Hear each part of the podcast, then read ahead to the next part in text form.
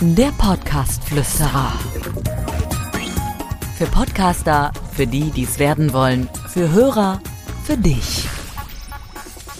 Guten Morgen, guten Tag, hallo. Ich freue mich sehr, dass ihr wieder dabei seid bei einer neuen Podcast-Folge. Ja, mit den Begrüßungen beim Podcast ist das so eine Sache und darum soll es heute in unserem Inspirationshappen gehen. Lasst euch doch einfach mal einen völlig neuen Einstieg in euren Podcast einfallen.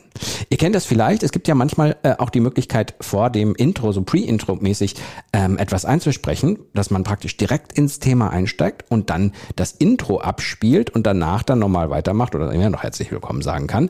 Das ist überhaupt gar kein Problem und das kommt übrigens sehr, sehr schön an. Sehr, sehr schön kommt auch an, wenn man einfach mal die Reihenfolge ändert. Ja, also es hat jetzt nichts mit Höflichkeit zu tun, wenn man seinen Interviewgast möglicherweise nicht vorstellt, sondern einfach mal ins Thema einsteigt, ihn ein, zwei Minuten was erzählen lässt und dann erst vorstellt. Also es gibt viele Möglichkeiten, einfach mal anders in einen Podcast einzusteigen.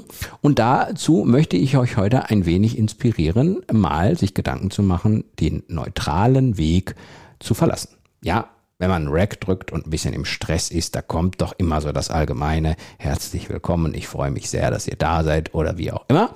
Das könnte man doch einfach mal auch ein bisschen anders gestalten. Und dazu möchte ich euch heute die Anregung einfach geben, Schreibt es euch zur Not auf, wenn ihr da ein bisschen Probleme mit habt. Das gibt ja auch zahlreiche Leute, die mit Podcast gerade erst anfangen oder äh, sich Gedanken darüber machen, eigenen Podcast zu haben. Schreibt es euch zur Not auf. Macht mal was ganz anderes, denkt mal fünf Minuten drauf rum. Manchmal kommen einem da tolle Ideen.